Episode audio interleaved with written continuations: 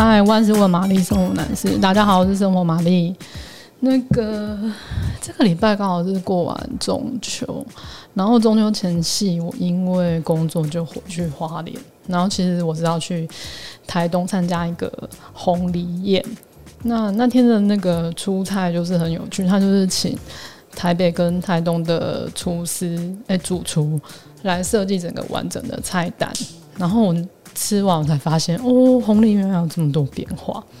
那我今天可能就是讲一下我那天工作的状况，然后还有看吃到什么菜跟大家分享这样子。然后其实后来那天我才知道说，哦，原来红藜是台湾原住民他耕种已经有百年以上的一个古物这样子。那一直到二零零八年，它才被更名叫做台湾梨。那其实很多嗯，台湾的原住民，就是什么布农族啊，或是台湾族，他们都有种植这个的历史这样子。那我这次去的地方就是关山，它刚好就是布农族崁顶部落那边。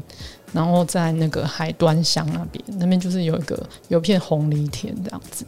那不过因为本来那个红梨宴 是要在那个红梨田办的，那时候我就想说，哇，那一定超美的，就是全部都红色一片。然后我们在那个田中央吃饭这样子。然后就因为疫情的关系，然后所以他们就延到呃上礼拜，所以就是九月的时候他才举办。那所以其实那个 红藜都已经。收割完成了，然后所以现场他就是用小米大概去布置一下，就很可惜，就是很希望明年可以再去一次，就看到整片红藜这样。然后当天的晚宴啊，其实那个那时候在说菜的时候，有一个人就是我，就是特别注意到他，他就是那个。坎顶部落，然后叫盖亚纳工作坊的那个负责人，他叫一布，就是那他的布农族的名字，他就详细的说了一下那个红利对布农族人的重要性。那其中我觉得最特别的，他就讲了一个故事，他就说，呃，种小米的地方一定会有红利，然后他说为什么呢？因为小鸟很喜欢去吃那个小米，就是如果小米收成的话。那小米对红梨的味道好像不喜欢，所以如果你种了红梨，它就不会过去。所以红梨有点像是保护小米的一个，那叫 叫什么？呃，保镖嘛那一类的这样。然后我就觉得，哦，这个故事好有趣这样。然后当天总共就有七道菜，就是从前菜、主菜到甜点这样子，然后全部都是用红梨去入菜这样子。那我想聊就是最特别，就是很喜欢的一个菜色，就是前菜。它就是用烟熏的鲑鱼，哎、不对不对，是烟熏的煎鱼。它就用煎鱼，然后煎鱼它是切成块，然后小小块的，然后嚼起来是有口感的那一种，不不叫不是那种软软的肉，只是有点弹性这样子。然后因为它是用鱼肉拌着那个很有口感的红藜，所以整个吃起来就是哦超有口感，这样 就很有层次。那因为煎鱼就是没有那么它的油脂的味道没有那么的浓，不像鲑鱼或是尾鱼肚那种很很肥很浓厚的油脂味，它就是清清淡淡的。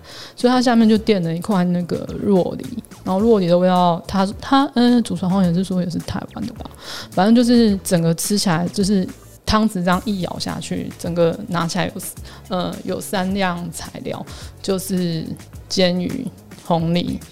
跟酪梨，所以那个味道就很平衡，然后我就觉得哦，这原来可以这样做，就是吃起来很舒服，然后感觉到主厨他很用心搭配这个味道这样子。那再来就是后来一步就端了一个那个刺葱鸡汤，大家知道刺葱吗？刺葱顾名思义，它那个叶片上。叶片下跟那个梗，整个植物的梗都有那个刺，所以吃的时候其实很麻烦，就是要很细心的把那个刺剪掉。那这边的做法，它就是把红梨塞到那个鸡翅里面去炖汤。那它这个汤的温度很高的时候，然后就浇下去刺葱，然后那个刺葱的香味就出来了。所以我觉得整个吃下来就是很舒服，就是嗯鸡。还是会有一点，就是比如说鸡肉的腥味，因为它其实很原味那一道汤，可是因为刺葱，它整个就有点清香，有点提升那个鸡汤的味道。然后我就觉得，哦，这个做法我好像可以学起来，但是我要去哪里买刺葱？因为我就问他说，哎，那你们刺葱从哪里来？他就说，哦，就在那边呐、他们就是一个。